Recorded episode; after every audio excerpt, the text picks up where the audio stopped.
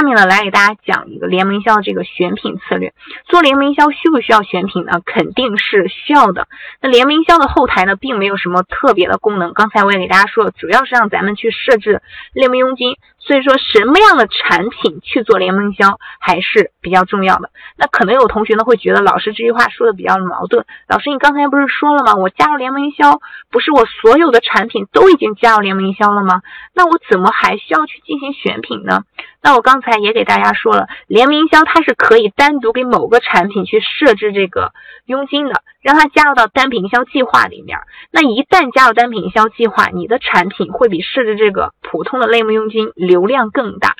所以在这个地方呢，我给大家讲的是，我们做单品营销计划，你的产品该怎么样去选。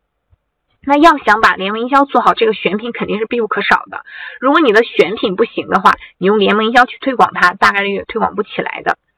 那这个大家理解的话，我们来看一下选哪几种产品是比较好的。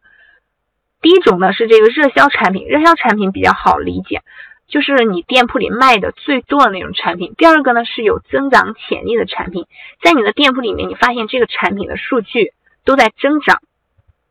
就是比较有潜力的，那我们主要通过什么数据来判断呢？比如说这个点击率，然后收藏、加购，然后停留时间，这个转化率等等。当然，这个转化率是最重要的啊！我们所有做的一切，所有的目的都是为了它这个转化率，为了让它下单。如果这些数据它们都显示在增长，说明你这个产品还是比较可以的，很有潜力，你就可以选择把它加入到单品营销计划里去，重点推广一下。第三个呢是这个缺乏流量但高转化的产品，这种产品呢可能它的流量并不是很多，但它转化率还是不错的，可能就是因为它的流量太少了，导致订单做不上去。这种情况呢，我们就可以选择把加入单品营销计划里，重点的去推广一下。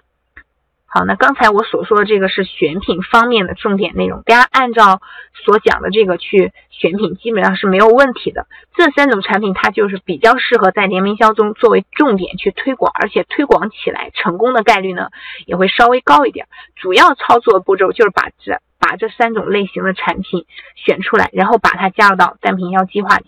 那在佣金方面呢，建议大家可以设置的比你的同行稍微高一点，才能尽快的脱颖而出。就是高佣金伴随着高曝光，毕竟是推广员去推广的，你的佣金呢设置高一点，肯定会有更多推广员帮你推广。